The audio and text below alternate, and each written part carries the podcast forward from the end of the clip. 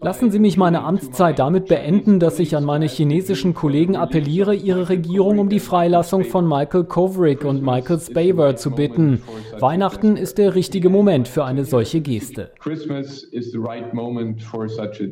Die beiden Kanadier sitzen seit zwei Jahren in China im Gefängnis. Die Regierung in Peking wirft ihnen Spionage vor. Doch nicht nur Heusgen geht davon aus, dass es einen direkten Zusammenhang gibt mit der Festnahme der Huawei-Finanzchefin Meng kurz zuvor im kanadischen Vancouver. Während die chinesische Managerin in einer Villa mit sieben Schlafzimmern in Vancouver wohnt, sitzen die Kanadier in Isolationshaft in Peking.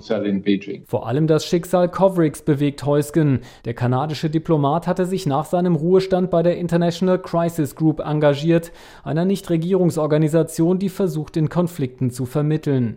Während seiner Tätigkeit in China war Kovrig im Dezember 2018 festgenommen worden. I will very soon retire after 40 years ich werde bald in den Ruhestand gehen nach 40 Jahren im deutschen diplomatischen Dienst. Ich sehe mir an, was andere Ruheständler danach so gemacht haben. Und da kam mir Michael Kovrig wieder in den Sinn. Dieser Kollege wird zusammen mit Michael Spavor als Geisel gehalten, seit mittlerweile zwei Jahren.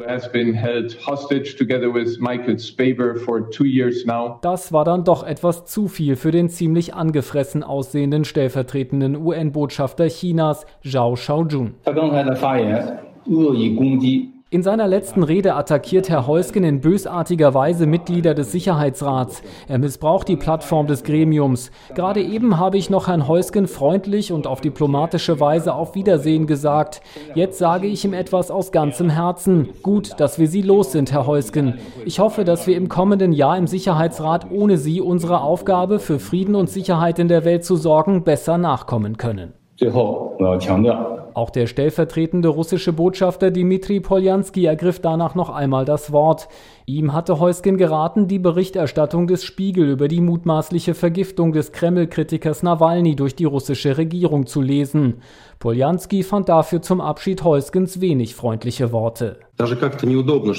Ich fühle mich unwohl, solchen unprofessionellen Nonsens von dir zu hören, Christoph. Du bist doch eigentlich ein erfahrener Diplomat. Ich hoffe, dass sich deine Symptome nach dem 1. Januar bessern werden. Die tägliche Lektüre der New York Times hatte jedenfalls nicht gut getan.